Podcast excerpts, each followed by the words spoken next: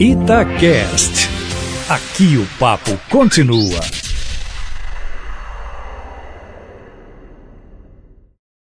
Bom dia.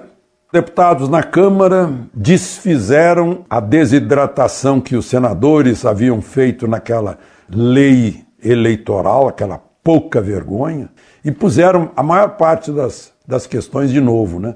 Por exemplo, você, contribuinte, pode ter que pagar a construção da sede de um partido, a multa que um partido receber por irregularidades né, nas eleições, pagar a passagem de avião para qualquer pessoa que o partido indicar. E mais, o partido, olha, no primeiro semestre, nem terá começado a campanha eleitoral, primeiro semestre do ano que vem, já estão previstas 19.040 inserções no rádio, na TV de 30 segundos.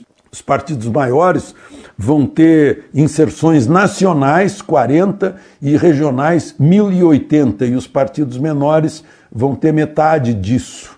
E mais a propaganda eleitoral, que vai dar um bilhão mais ou menos. É um negócio de doido. E agora, os partidos, o, o PSL, o Novo, o Podemos, o Cidadania, o Partido Verde, estão indo a Bolsonaro para pedir que ele vete tudo isso. Ou seja, eles fazem essas coisas para mostrar não são bonzinhos. Para quem que eles estão mostrando? Para o pessoal lá no município. Porque eles têm que ir lá pedir no município lá onde eles têm voto, eles querem arrebanhar candidato, a, a vereadora, a prefeito, para dar apoio para a reeleição. E o candidato pergunta para eles: e o dinheiro? Eu não tenho dinheiro para fazer campanha. Não, dinheiro vem aí, deixa que eu ajeito lá na Câmara. É mais ou menos essa a conversa. Eu queria terminar com outro absurdo. Ministra Carmen Lúcia, inclusive, se insurgiu contra isso ontem.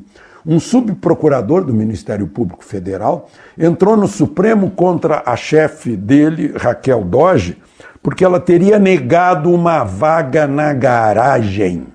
Uma vaga na garagem, assunto para o Supremo.